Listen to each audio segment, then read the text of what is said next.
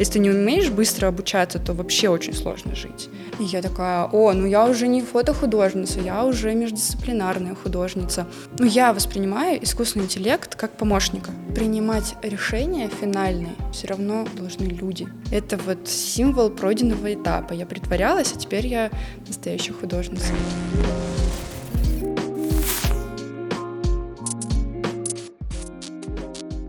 Всем привет! Это подкаст Теймарт. Здесь мы говорим о современном искусстве, веб-3-технологиях и новых ролях женщин. Мы — это Елена Чигибаева, Татьяна Зеленская и Варвара Локтева.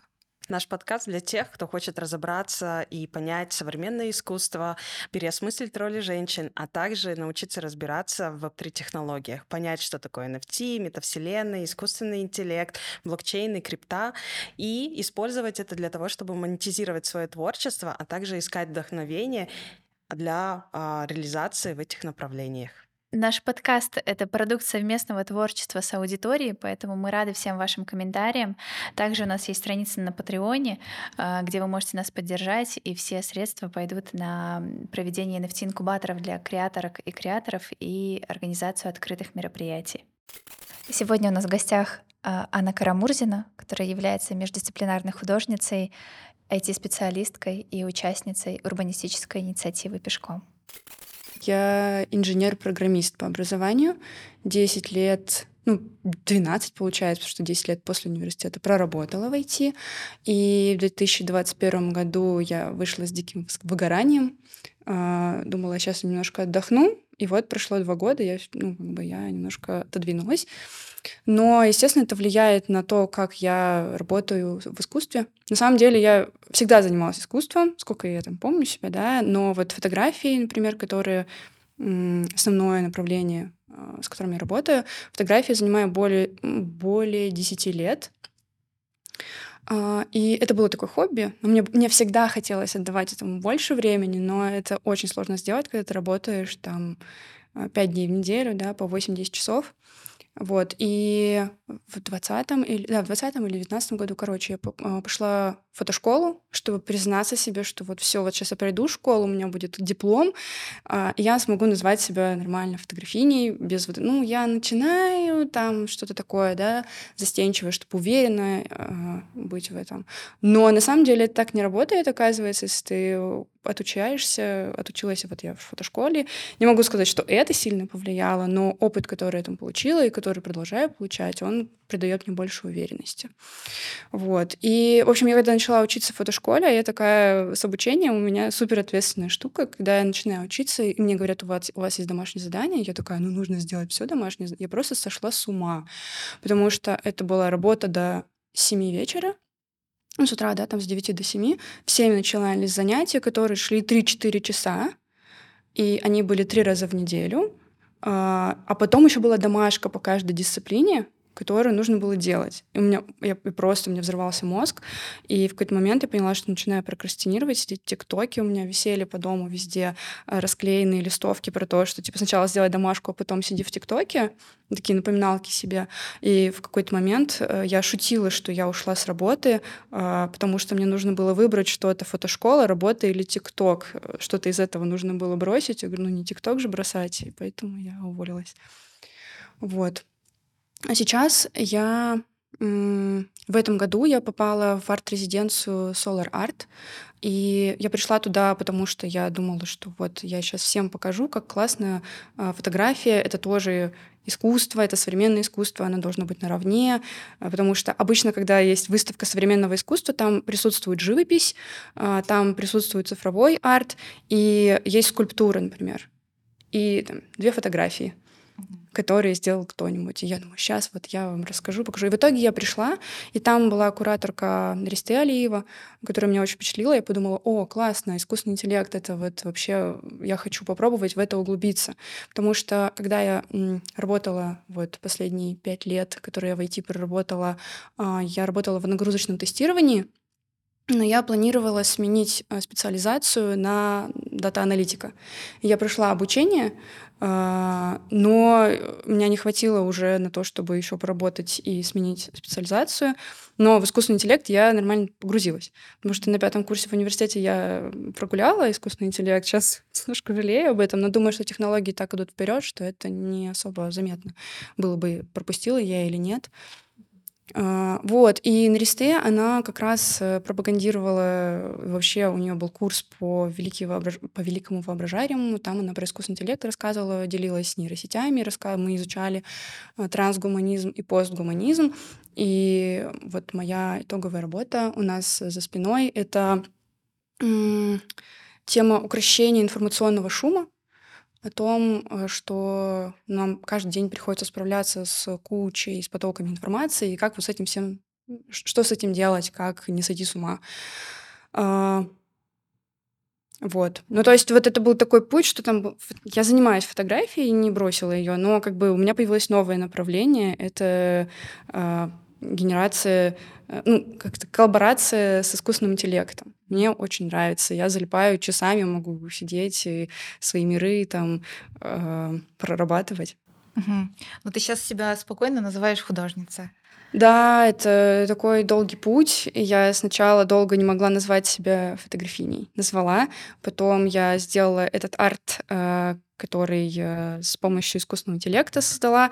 И когда я его... Он, он повисел на двух выставках, и он до сих пор, по-моему, еще Solar Art, не знаю, он закрыт, открыт. Ну, короче, он повисел на двух выставках, и я такая, о, ну я уже не фотохудожница, я уже междисциплинарная художница. А потом я поняла, что вообще-то я еще кучу лет э, графикой занимаюсь, я рисую там ручками. Ну, все, да, я междисциплинарная художница, признала себя, разрешила себе. Аня, мы видели твои работы, где было написано «притворяюсь художницей».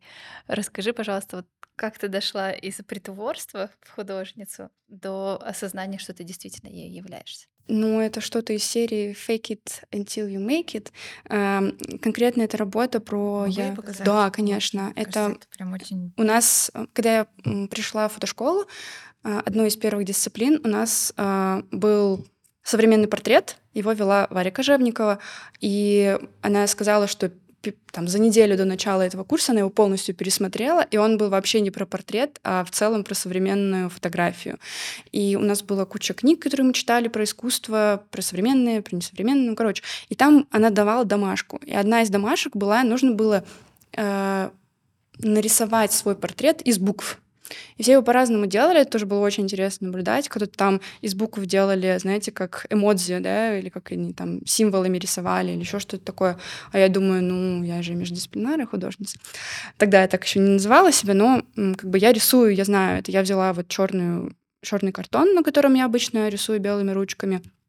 И я подумала, ну вот как то, что... Вот я думаю, ну портрет, это должна быть буква «Я». Вот «Я», а у нее есть ножки, но у нее нет ручек. И эти ручки, одна ручка притворяюсь, а вторая художницей. И э, в какой-то момент, ну, у меня долго стояла это, я поставила в рамочку, она долго стояла у меня как бы отражает то, как я себя чувствую, а в какой-то момент я поняла, что все, это вот символ пройденного этапа. Я притворялась, а теперь я настоящая художница. Ага, ну, вот напоминание. о себе, да. Здорово. А есть ли у тебя какая-то работа, которая сейчас отражает, что ты уже полноправная художница? Или эту работу еще предстоит создать? Мне очень нравится мой проект про дружбу. Он такой тоже мультидисциплинарный, мультимедийный. Э, я там совместила портреты своих друзей э, и открытки, которые я им рисовала. И это было прикольно, потому что это не было только, что я подбирала фотографию и на нее рисовала что-то. Это были отдельные совершенно картинки, и я э, искала, как их сколлажировать, чтобы там что-то наложилось и получилось интересно. И когда я это сделала, э, я начала еще задавать, я думаю, сейчас я напишу такой умный текст про то, что, такая, что такое дружба, и я поняла, что это супер сложно.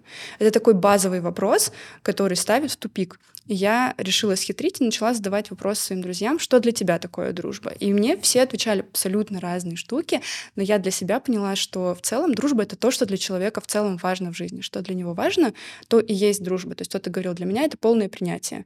Кто-то говорил, э, там, это основной способ отношений. Или кто-то говорил, там, повеселиться, да. То есть главное, что вот есть, это вот в дружбу люди вкладывают, основной тип отношений. Я тоже так думаю.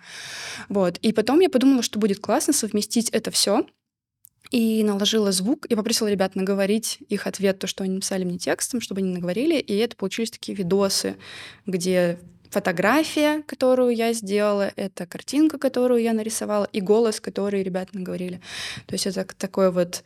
Я, когда этот проект сделала, я его выставляла в двух местах, кажется, да, два, по-моему, раза. Ну, в общем, я выставляла его два раза, и вот после первой выставки я такая, о, я художница, у меня было открытие выставки, это так классно, это такие вообще эмоции. Вот, мне очень нравится, да. Вот я думаю, что с э, этого проекта, он был, мне кажется, первый такой, над которым я думала заранее, что я буду делать, и прорабатывала концепцию, как-то ее меняла по ходу, потому что до этого все, что я фотографировала или там рисовала, это были отдельные кадры или отдельные рисунки, не связанные единой нитью. А здесь это был уже такой осмысленный проект, который вот... Я с позиции «я художница», я готовлюсь э, к выставке. Да, все серьезно, я начала делать проект, потому что, мне кажется, раньше даже не, не мыслила такими категориями, как проект, а это был вот проект мой первый, который, да, я сделала. Здорово. Давай попробую вернуться к нашей э, теме искусственного интеллекта проекта, потому что, мне кажется, ты в этом смысле можешь много чего интересного рассказать да, своим, со своим опытом, в том числе со своим э, опытом в IT. Э, ты можешь вспомнить, когда ты первый раз услышала и вообще поняла, как работает искусственный интеллект и что он, э, что он из себя представляет? Э, это был страх, это был ужас, любопытство?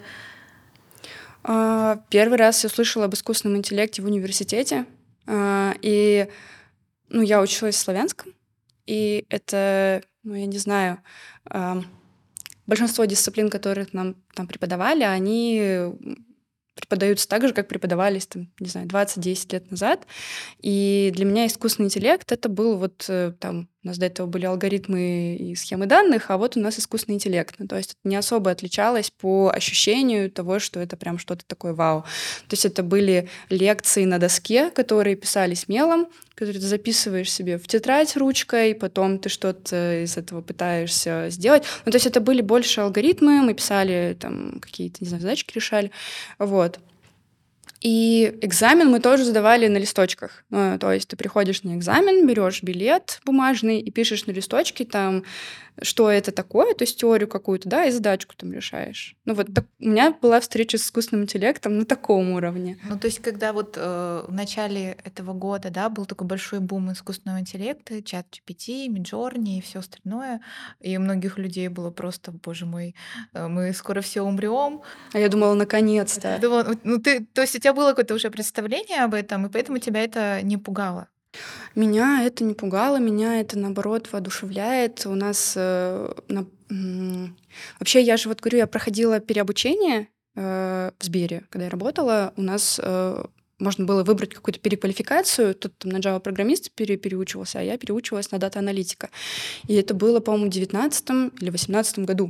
То есть я переучивалась на дата-аналитика э, уже заранее, до того, как вот этот бум начался. Э, да, а в этом году, когда начался бум и писк, ну, это было такое, ура, наконец-то можно будет с этим что-то реально делать. То есть до, того, до этого, когда я работала в банке, да, это было все таки применимо к банковской сфере, что ты можешь там сделать. Мне это... Я сейчас понимаю, что это не так интересно, как то, что можно делать в искусстве. А, вот. И я, я пользовалась нейронками, которые появились давно, которые там с корявыми руками, с перекошенными лицами. У меня сто лет в Телеграме есть э, глупые стикеры, которые нарисованы нейросетью, э, очень давно, соответственно, она такая еще плохая, они такие с перекошенными лицами, там глаз на затылке у какого-нибудь котика. И я их обожаю просто. Они для меня такие уморительные, но когда я их отправляла людям, часто я слышала такой отзыв, типа, какая жуть, меня сейчас чуть не стошнило. И я поняла, что люди очень по-разному воспринимают вещи, которые созданы искусственным интеллектом. То есть для меня это веселье, а для кого-то это реально страх, даже на таком уровне, то есть это что-то не похожее на то, что ты видишь каждый день, это как бы вот сместилось, да, хотя мультики мы воспринимаем, да, нормально, но вот что-то созданное искусственным интеллектом, оно уже съезжает. А их пугало то, что они сами по себе были жуткие, или от того, что они понимали, что это сделано искусственным интеллектом? Я думаю, они не понимали, что это сделано искусственным интеллектом. Просто они такие э, не похожие. Ну, то есть это вроде бы кот, это фотография кота, как будто бы, uh-huh. но у него там, не знаю, пять глаз, одно, один на ухе, один ну, там в районе носа и все такое. И мне кажется, что это так э, людей пугает. То есть сюрреализм ничего да, да, да, да, не, не научил. Я не знаю, ответила на этот вопрос или нет. А, да, мне кажется, это замечательный опыт, потому что для большинства людей искусственный интеллект как будто бы обрушился в какой-то день, да, но для людей, которые давно наблюдают за этим, не было, вот, вот как ты описываешь, не было никакого кошмара, наоборот, ты ждала, как, как будут развиваться, и, скорее всего, ты более позитивно настроена в этом плане. Да, я вообще очень люблю автоматизацию. Мне кажется, что если можно что-то автоматизировать, и это дешевле, чем каждый день это делать руками, то, конечно, лучше это автоматизировать. И мне кажется, в общем, у нас был, у нас иногда с подругой с моей э, возникают такие безумные разговоры на, там, на 8 часов. И один из этих разговоров случился, когда мы поехали там, в поездку, и просто случайно мы ночью встретились на кухне, начали с ней обсуждать и говорили про гроздья гнева, где там же автоматизация убивает э, вообще в целом там сельское хозяйство, да. И вот мы обсуждали с ней, насколько автоматизация это хорошо или плохо, и как люди с этим справляются. И вот мы дискутировали, говорю, это так круто, ты отдаешь всю свою рутину этим роботам и занимаешься чем-то классным. Вот. Но моя подруга, у нее было такое, что, блин, а если ты ничего больше не умеешь, как ты будешь жить дальше? И ну, я думаю, ну классно, ты же можешь научиться чему-то новому. Она говорит, а пока ты будешь учиться, чем ты будешь жить, да? Ну вот ты работаешь на земле, трактор спахивает, теперь твоя работа, пахать не нужно. Что ты будешь делать? Я думаю, что вот 23-й э, год, да, он отличается от того времени, которое описывается в произведении «Грозди гнева», это в том, что, типа, у нас сейчас, если ты не умеешь быстро обучаться, то вообще очень сложно жить. Да, ты нас, постоянно нас начинает нужно, заменять да. уже не в механической работе, а в творческой, то, чего мы... Э, то, то что больше всего пугает. Да. А первый опыт применения а, и, и вот у тебя в искусстве — в искусстве. А, ну, вообще я просто баловалась. Я баловалась всеми нейронками, до которых могла дотянуться, которые были онлайн, которые не устанавливаются на комп, потому что у меня комп такой смешной игрушечный сейчас. Вот. И все, что было вот э, короче, что на сервере располагается, я могу просто там через браузер запустить. А, я все это пробовала, я угорала с этих э, корявых рук и всего. Ну, мне было просто, мне просто смешно, и было, ну, смотришь, там, котик лежит на столе, ну, ты там смотришь, как он рисует. Кажется, такие базовые штуки, да, которые он вроде как умеет, должен уметь, но он, типа, не умеет. Вот. А, мне кажется, нормальный, серьезный такой опыт я получила, когда... Ну, случайно, на самом деле. Я оплатила своему не товарищу, короче, мне подруга попросила оплатить своему другу из России Миджорни, потому что у них закрыты карты сейчас, да, они не могут платить. И я такая, конечно, вообще без проблем. Вот, и я оплатила, заглянула. Ну, то есть мне пришлось залогиниться, да, я зашла и такая почесала руки и думаю, блин, надо будет попросить, чтобы я тоже могла попробовать. В какой-то момент я решила, ну, это как абсолютно незнакомый мне человек. И я такая, а можно я с твоего аккаунта в Дискорде посижу в Midjourney? Ну, как бы такой, да, уровень доверия сразу повышается. И товарищ сказал, ну, конечно, да, давай выберем время, когда мне не нужен будет Дискорд. И вот мы выбрали ночь, и я эту ночь просто, я 7 часов, я сидела в этой Midjourney, такая, боже мой, наконец-то я могу это делать. Я не рисую, ну, я, я не рисую понятно, да, то есть у меня рисунки, они абстрактные, да, реализм — это такое для меня суперсложная штука, там я в школе поучилась э, в художественной и бросила ее. Не то чтобы я жалею, было классно, ну, короче. В том, что я не умею рисовать нормально в реализме, да, а тут я могу вообще все свои смелые фантазии реализовать там за, сколько он там обрабатывает, 6 секунд э, промпт. Вот. И я эти 7 часов, я, я такая, я сейчас нагенерю себе аватарок просто на два года вперед. Mm-hmm. И вот я там генерила себе э, красную женщину-корову в плаще. Ну, то есть какие-то такие штуки, которые я бы не стала на это тратить время и рисовать это, или просить кого-то рисовать. Но то, что это может сгенерироваться за 20 секунд, я была в диком восторге. А потом я попала э, в Solar Art, И когда я приняла решение, что я буду делать уже э, с искусственным интеллектом работу, я такая этому чуваку говорю, давай разделим оплату, да, за Midjourney подписку, и я тоже буду там сидеть. Вот, и мы договорились вроде, все, я сейчас сижу, периодически залипаю, отдаю все свои сбережения Midjourney. Мне очень нравится. А скажи, вот эти работы, которые были созданы для Solar Art, они полностью сгенерированы искусственным интеллектом, или ты сначала отдавала какие-то фотографии в качестве промптов? Они полностью сгенерированы. А, это был супер долгий путь на самом деле, потому что вот то, что вы видите сейчас, не знаю, люди, которые нас слушают, они не увидят, но я вам расскажу. А, там а, это работа о приручении, нет, не приручении, украшении информационного шума. Я размышляла, что потоки информации, которые мы принимаем, в них можно утонуть, от них можно сойти с ума. Есть несколько способов, как с этим справиться. И для меня два направления таких важных. Это первое — это медитация, да, когда ты отключаешься от всего и стараешься сосредоточиться на себе, на своих мыслях и погрузиться э, в себя, в свои проблемы, в свои там радости. Вот. А второе — это такое объединение с этим информационным потоком, потому что ты от него никуда не денешься, ты не можешь от него отгородиться на 100%. И я постаралась совместить в этой работе. То есть там много объектов, которые э, техногенные, и девушка, которая медитирует. И это, ну, вот там четыре работы, я планирую сделать 12, чтобы это был календарь. Э, тоже как символ такой цикличности, что всем этим нужно заниматься постоянно. Ты не можешь сделать это один раз и наладить свою работу э, с информационным потоком. Вот, поэтому там, да, у меня четыре времени года сейчас. Э, девушки сидят, медитируют, и вокруг них э, летают всякие техногенные штуки, или они, наоборот, уже успокоились, как в зиме, например, они там все такие выглаженные, спокойные. Э, они полностью сгенерированы э, с помощью Midjourney, помощью промп промптов, да? Э, да, с помощью промптов. В какой-то момент я стала просить э, чат GPT помочь мне э, перевести на английский э, слова, которые... Короче, есть особенности языка. Вот Наристя нам классно рассказывала, что э, нужно очень хорошо владеть языком, э, который ты используешь для обращения к искусственному интеллекту, потому что нюансы языковые, они очень сильно влияют. Мне, например, осень очень долго не получалось, и я просила чат GPT помочь мне. Говорила, дружочек, пожалуйста, можешь вот мне там с русского на английский перевести такую-такую штуку, э, а то там, ну, короче, мне не получалось.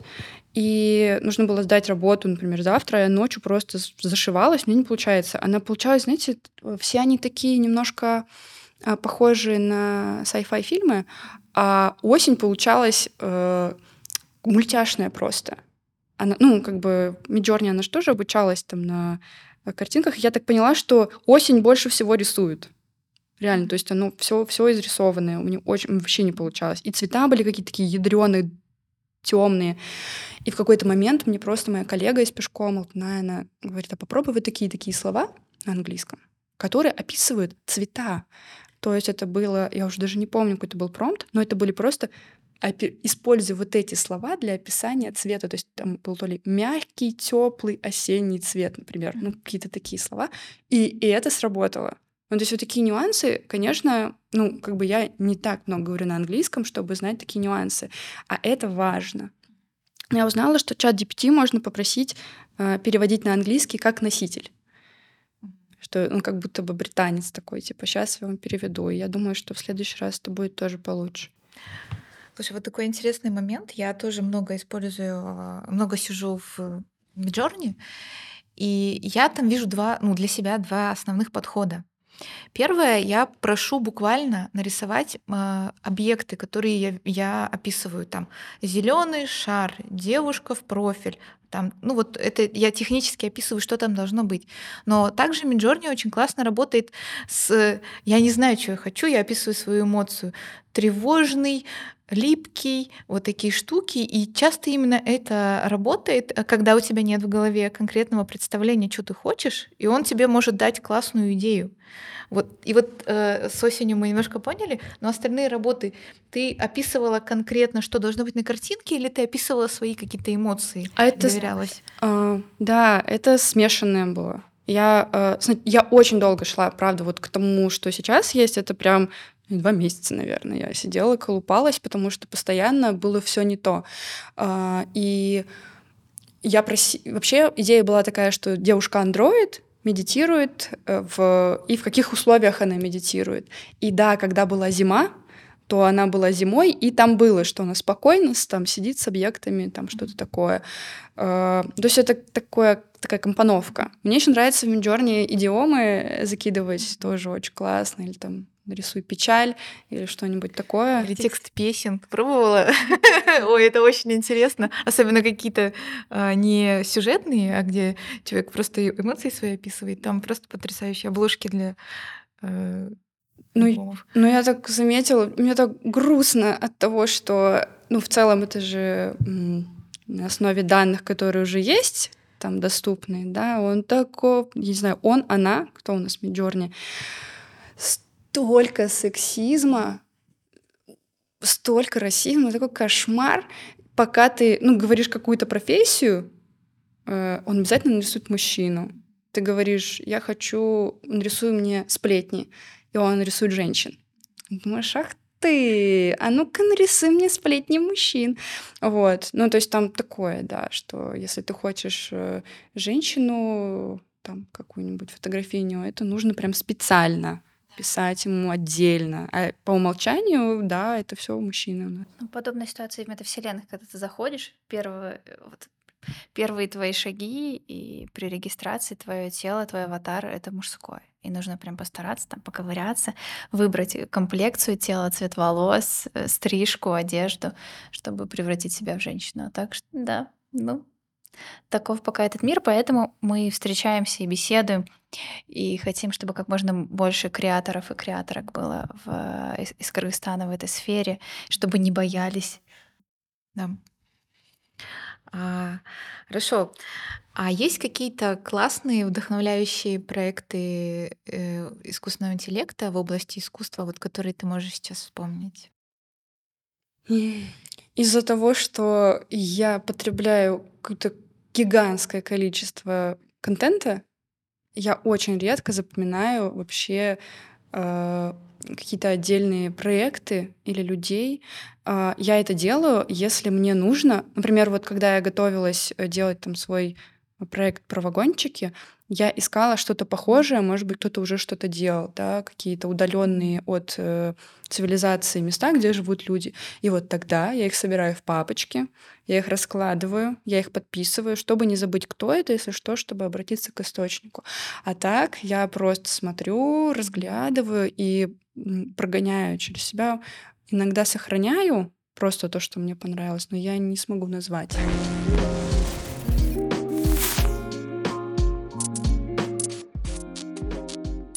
Я очень ждала, когда мы подойдем к теме про вагончики. Я рада, что ты это начала. Расскажи, пожалуйста, всю эту эпопею формирования этой идеи. Это такая моя большая любовь. В 2013 году, когда э, у меня появилась камера, э, меня каким-то чудом пригласили, я уже не помню как, э, снимать открытие моста между Таласской и Джалабадской областью. Это был большой бетонный мост через реку. А, Ее, этот мост сделала какая-то золотодобывающая компания. Раньше там был мост, который называли Шайтан-мост, потому что ни, никогда не знаешь, переедешь ты его или останешься там в реке. Вот. И на его месте, ну, рядом там немножко построили этот огромный бетонный устойчивый мост. И вот мы ехали его фотографировать. И тогда на подъезде к Таласской области я начала замечать, что у нас вдоль дороги очень много одиноких вагончиков. Ты едешь, нет цивилизации, ничего, ни воды, ни света, ничего. Просто стоит вагончик, в котором живут люди. Я начала их фотографировать. Казалось, что их очень много. Прям прям очень много, но они как-то так расположены, что ты не понимаешь, как они туда попали. Я строила там теории веселые и серьезные. Вот. В общем, в 2013 году я их наснимала по Таласской области, в Чуйской области. У меня уже есть такой небольшой э, проект, я его подаю периодически когда-нибудь на конкурсы, и я когда училась э, в фотошколе, я решила, что это будет мой э, дипломный проект, я его доработаю, и вот я с ним работала. Ну, ну вот как-то, короче, он так закончился не очень, потому что э, я работала в сотрудничестве с кураторкой с моей, э, которая предложила мне э, в конце переработать. То есть я жила этими вагончиками, горела, что вот они такие классные, такие одинокие, такие необычные. А в итоговую подборку, по-моему, не попал ни один вагончик. И кураторка моя сказала, блин, ну для вагончиков не дотягивает, давай сделаем вот просто вот такие кадры, а для меня эти кадры не все проходняк. Ну что это просто пейзажи, просто какие-то конкретные камни красивые, которые для меня э, как жительница Кыргызстана, это абсолютно обыденное что-то. А кураторка моя говорит, не, классно выглядит, давай сделаем. Ну, то есть это было просто, для меня это была просто красивая картинка ни о чем. И когда я закончила фотошколу, я какое-то время отдыхала от этого проекта, потом я отдохнула и такая, я хочу его добить, я хочу сделать его классным. И я увидела, что э, грант, на грант можно подать Сорос Кыргызстан, в апреле, по-моему, у них был, ну, была подача. Я подала, я прошла на второй тур. Почему-то очень удивилась. Я не знаю, почему. Проект-то классный. Вот. Э, я пришла на второй тур. Я прошла в третий тур после третьего тура как бы мне сказали, что все окей. И я вот с апреля до начала сентября такая, сейчас я сяду, я вообще все эти вагончики обфотаю. Идея моя была в том, что я хотела дополнить э, кадры просто вагончиков, которые стоят э, посреди ничего, историями людей, которые там живут. Я хотела интервьюировать их, ну, я все еще хочу их интервьюировать, я просто боюсь, что осенью я их там не застану, но я попробую. Вот. Хочу интервьюировать людей, хочу узнать, хочу рассказать их истории, потому что, мне кажется, они невидимы. У нас очень много снимают проектов про юрты, потому что это такое аутентичное, интересно, классно, да, и все их снимают, и с людьми с этими разговаривают, ездят и отдыхают, а вагончики — это какой-то отдельная какая-то часть жизни, которая ну, мне интересна. Я думаю, что если мне интересно, наверное, я могу об этом классно рассказать. В общем, в этом году я думаю, что у меня все получится, я больше раскрою. Но я думаю, что, что это такой большой проект, может быть, это будет проектом всей моей жизни, когда я буду ездить э, и больше, и больше, больше этих точек на карту наносить и рассказывать об этих людях, которые там живут, показывать их быт, и вообще, как, это, как эти вагончики инородно смотрятся на фоне гор наших, что вроде бы там ничего нет, просто там холмы, горы, не знаю, зелень или наоборот снег лежит, и стоит этот голубой вагончик. Вот. В общем, я сначала хотела его сделать тоже fiction, придумать ему историю о том, как прилетели инопланетяне, раскидали эти вагончики, но потом подумала, что нет, я хочу сделать с этого историю такую классную, добрую, человеческую, очень приземленную, наверное, так. Получается, ты планируешь путешествовать по Кыргызстану, чтобы находить эти вагончики? Да? да, план такой. Я хочу поездить э, в регионы. Я точно знаю, что они есть в Таласской области, я точно знаю, что они есть в Аскульской области. Наверняка они есть где-то еще. А, я бы хотела поснимать еще вагончики, которые есть такие труднодоступные, которые супер высоко в горах. Туда ты доберешься только пешком, и там стоит этот вагончик. И это было вообще какое-то сумасшествие, когда я их увидела. Я узнала, что это когда стро- строили что-нибудь, э, или геологи там жили, э, эти вагончики много как использовались. И вот, например, один вагончик я знаю, что до сих пор стоит. Сейчас я не знаю, как он используется, но раньше это была библиотека. Библиотека. Это был вагончик, библиотека, в которой, в которой могли прийти люди, взять книги, как бы почитать, вернуть их. Да, ну, то есть у них столько применения этим, в этих вагончиках, просто какая-то тьма. И я сначала очень романтизировала это все, мне казалось, вот это так классно, это такое что-то ух ты. А потом я начала, когда погружаться, понимаю, что люди живут там, как правило, не от хорошей жизни. Потом я нашла, что такой вагончик можно купить на Лалафо. И такая, блин, они должны были просто быть супер недоступны. Оказывается, ты можешь их купить и куда угодно привезти. Вот. Ну, в общем, да, это такое сейчас да, я этим очень сильно занята. новое кочевничество. Ну, я не думаю, что оно новое на самом деле. Мне кажется, оно ну, давно есть. Ну, конечно, не так давно, как юрты, да, но да, современное кочевничество, наверное. Еще может быть подпроект, когда люди тоже путешествуют и присылают тебе фотографии вагончиков. А, я вообще, э, когда размышляла над этим проектом, я хотела делать а, параллели. Я хотела снимать вот эти вены, которые автодом, автодома, э, хотела снимать их снаружи и внутри, как там будет устроен, и делать то же самое с этими вагончиками, в которых люди живут вот на Джейло, да. Но потом подумала, блин, это может быть так жестко. В общем, я пока отказалась от этой идеи, но вообще я мечтаю об автодоме, и кататься по Кыргызстану, в том числе, наверное, в первую очередь кататься по Кыргызстану, останавливаться где угодно с прекрасными видами. Ну, пока вот это такая тоже большая мечта.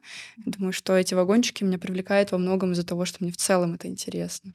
Вот я заметила, мы разговаривали до, до этого с Наристе, она тоже много говорила про свободу, про то, что художница — это не только я сижу и рисую картины, а, это про то, что я могу заниматься чем угодно. Я и пишу, и путешествую, и э, собираю истории, да, и фотографии. И ты, ты про то же самое говоришь. Мне кажется, это важное качество для художницы, которая, которая будет открыта и к использованию искусственного интеллекта.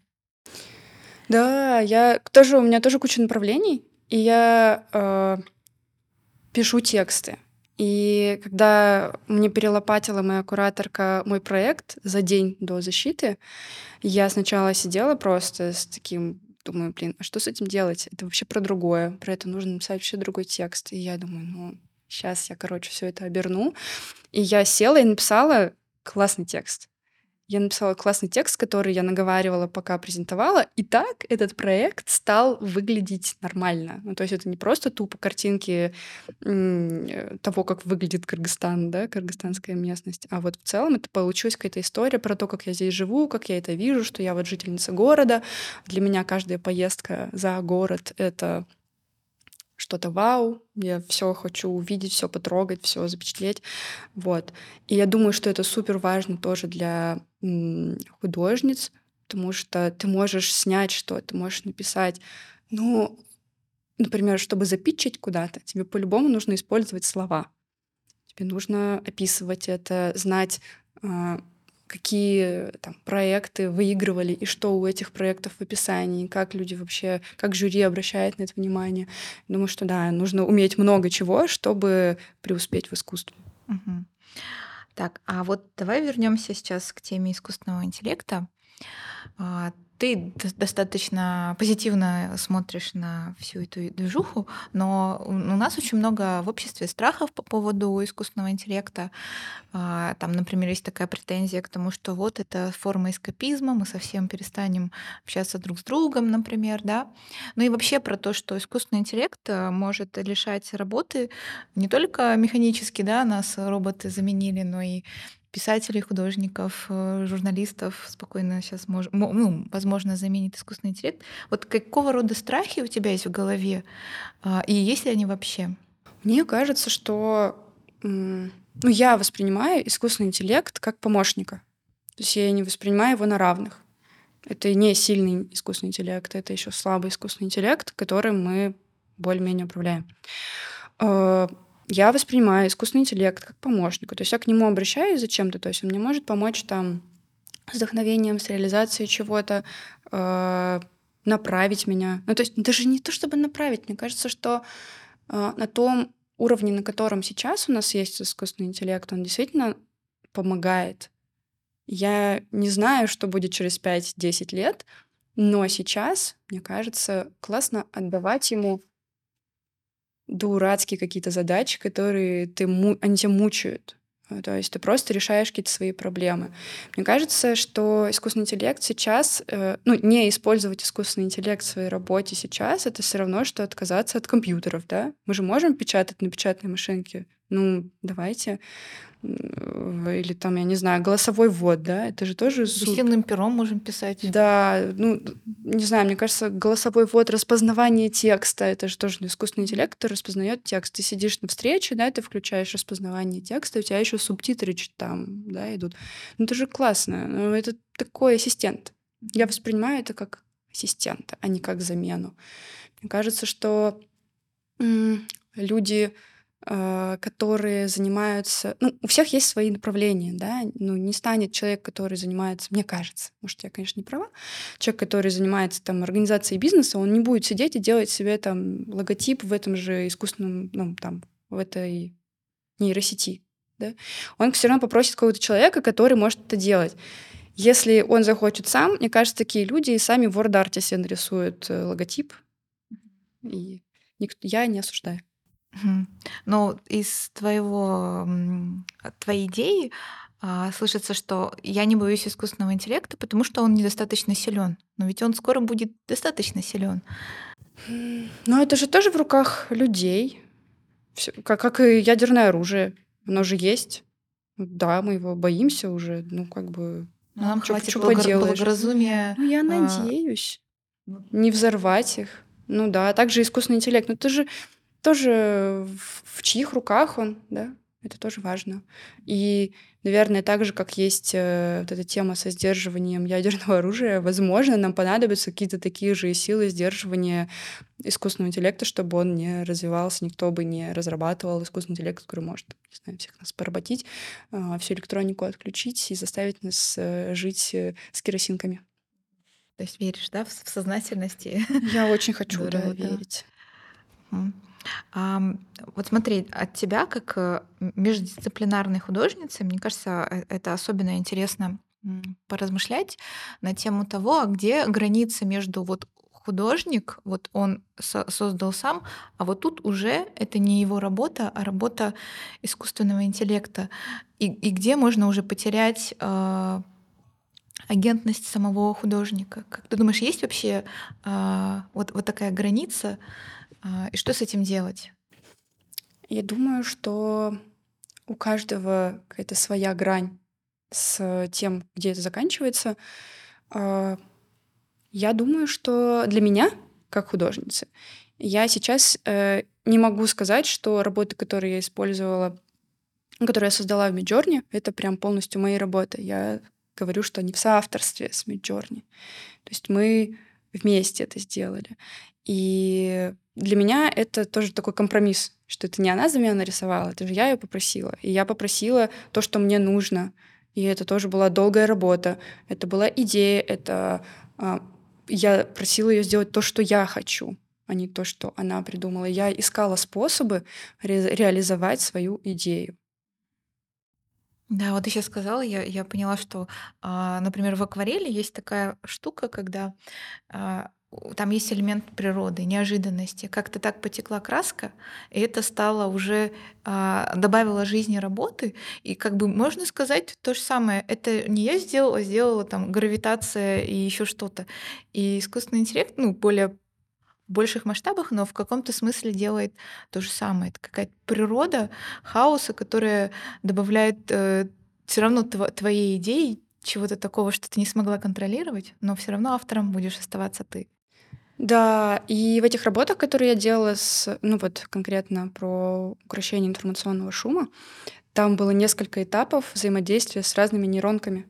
То есть а, сначала я делала в Midjourney, потом я просила чат GPT помочь мне с формулировкой. А, Потом я в Midjourney же там, короче, можно увеличить, зазумить, да, чтобы э, картинка сама была поменьше, ну, в смысле, центр там поменьше, и там еще сверху что-то наложилось. И в конце мне пришлось использовать нейронку, которая увеличивает размер картинки, чтобы можно было напечатать, да. И я думаю, как же это классно, потому что раньше ты сделала какой-то ну, там снимок, нарисовала что-то, и ты не можешь это распечатать, потому что будет в плохом качестве. Ну, ты можешь там в фотошопе что-то подкрутить эти пиксели, но это все равно будет так коряво. А здесь э, есть возможность это все апскейлить, да, сделать побольше, и оно нормально выглядит в печати. Я в восторге вообще. То есть ты можешь сказать, что э, для тебя это стало свободой, что ты теперь не зависишь от э, ну, каких-то технических особенностей, там, тебе не нужно изучать супер фотошоп, чтобы уметь правильно там увеличивать изображение. Многие штуки механические делает за тебя робот, а тебе остается а, творческая составляющая. Вот идея главная, да, какая-то эмоция. Ты не обязана уметь рисовать. Да, Это, это освобождает. Теперь твоя чистая идея, сон, как ты описывала, да, Я хочу нарисовать свой сон, я не умею рисовать. А теперь у меня есть Midjourney, и я могу рисовать, потому что э, есть вот такой классный... Да. Ну и Midjourney — это же, ну, нейросеть любая, нейросеть — это же инструмент, и чтобы с этим инструментом работать, нужно учиться, и это тоже работа. Ну, то есть ты проделываешь этот путь, чтобы научиться работать так, чтобы получать на выходе то, что тебе хочется. Так что, мне кажется, отдавать э, авторство там, нейросети это уже слишком. Все равно этот человек делает. Хотя можно, наверное, там как-то стравить э, чат GPT и о, надо попробовать. Чтобы они сами там. Как знаете, были же такие приколы, когда ставят э, две Алисы и они ага. между собой общаются. Еще Алису и Олега ставили. Тинькова. Да, да, да. Мне кажется, нужно тоже, может, уже так делали, да, чат GPT и Midjourney, чтобы они там сами уже разбирались и посмотреть, что из этого выйдет. Но все равно нужно же будет им задать что-то. Нужна еще нейронка, которая сгенерит первую идею. Да. И человек выступает в роли этой нейронки самой первой. Или рефери просто принимает решение же он, что вот это да, все закончили, теперь все. А есть ли, на твой взгляд, сферы, где искусственный интеллект пока ну, совершенно неприменим? Ой, я не думала в такой категории. Я считаю, что можно... Ну, искусственный интеллект, он же очень разный. А, по идее, это может быть что угодно. В целом ты можешь... Ну вот я смотрю видосы периодически просто в диком восторге, как в сельском хозяйстве применяют искусственный интеллект а, один из таких примеров э, лазером выжигают э, сорняки. Ого. То есть там идет такая машина, у которой снизу такие фо- ну, камеры, которые распознают на фото, что это не то, что мы выращиваем, а что-то отличное, например, от моркови. И он лазером точечно выжигает. И он просто так вот проезжает и прополол. Представляете, как это ускоряет вообще работу? Звучит как реально что-то из будущего, да? А это настоящее наше, да, это очень классно. Так что я думаю, что если взять какую-то область и придумать, что можно автоматизировать, какую-то рутину, вот э, это супер вообще. Хорошо, а вот если переформулировать вопрос Варвары, а нужна ли какая-то область, которую мы должны сохранить только для человека?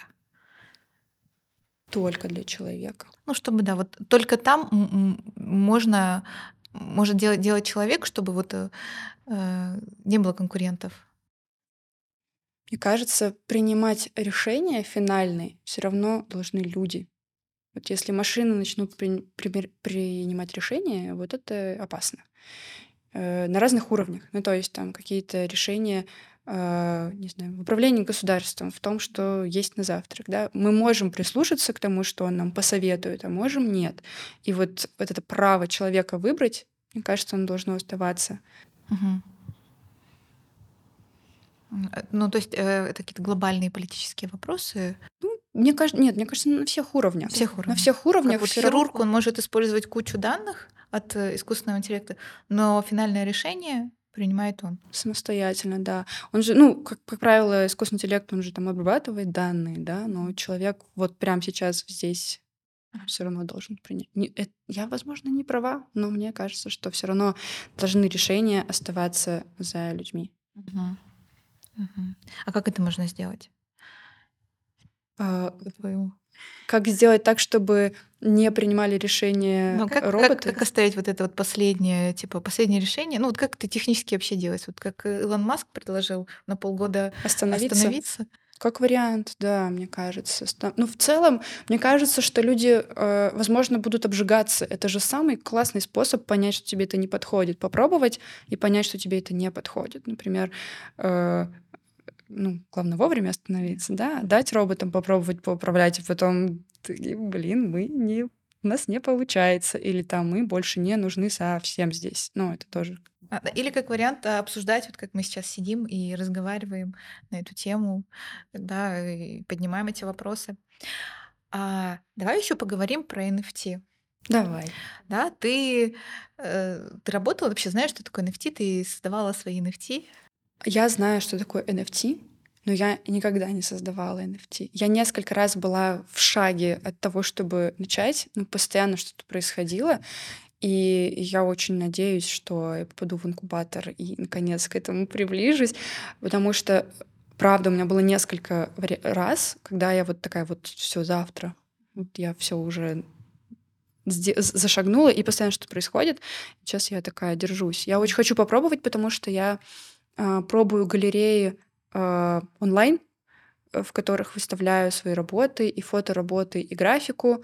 И пока э, у меня не очень получается. Ну, то есть у меня не получается продавать свои работы онлайн.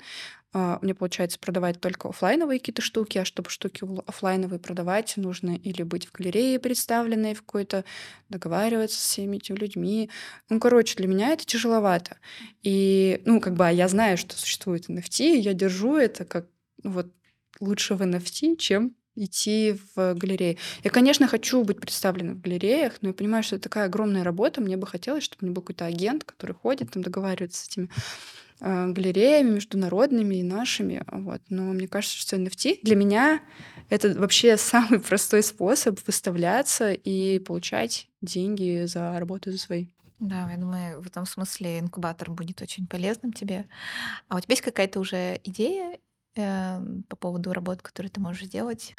Я хочу попробовать э, развить э, историю с украшением информационного шума, так как у меня там в центре вообще все вокруг женщины же крутится. И я думаю, что это вообще классное такое совпадение и попадание. Э, вот, я хочу сделать из этого календарь, возможно, он будет в NFT. Почему нет? А, а ты будешь а, использовать искусственный интеллект, э, как думаешь? Да, конечно. Да.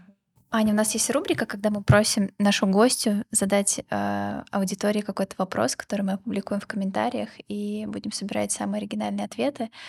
Это вопрос может быть философский, может быть просто призывающий э, поразмышлять на какие-то темы, связанные с э, искусственным интеллектом, с технологиями современными, с э, вопросами гендера, искусства. Поэтому вот, что бы ты хотела спросить? Я хочу предложить э, слушательницам и слушателям размышлять о том, какую часть своей работы или просто повседневной жизни, э, которая их бесит, чтобы они хотели отдать искусственному интеллекту, просто вот пофантазировать, что вот сейчас, может быть, даже этого нет, и на что бы они потратили свои силы и время, которое высвободится от этой рутины. Здорово, да. Э, за самый лучший ответ мы э, подарим репродукцию твоей работы э, с твоей подписью и, возможно, и NFT тоже в комплекте. Будем ждать. Да, так что призываем всех слушателей а, подумать а, и написать какие-то свои интересные вопросы. А, мы их все будем читать, обсуждать. Вот если подытожить, да, у нас, мне кажется, получился очень продуктивный разговор. А, потому что Аня вообще э, в, в, в этой теме, теме искусственного интеллекта, теме вообще нов, новой художницы, которая работает очень свободно, а, которая междисциплинарная, да, которая открыта новым технологиям, весь этот веб-3 мир, а, метавселенные. Вот. А, мне было очень интересно. Я теперь с, с, с большим удовольствием буду ждать э, твоих проектов и NFT-коллекций, и вот эту всю историю с вагончиками, да. А, а и на этом, наверное, за- заканчиваем, да. Призываем всех э, комментировать, ставить лайки. Спасибо за приглашение. Это было неожиданно и такое решение, конечно, да, я хочу поговорить об этом. Спасибо, что пригласили, очень классная беседа. Я с удовольствием поговорила, порассуждала. Я вообще в восторге, классно. И я очень жду инкубатор. Это был подкаст I'm Art. Увидимся с вами в следующих эпизодах.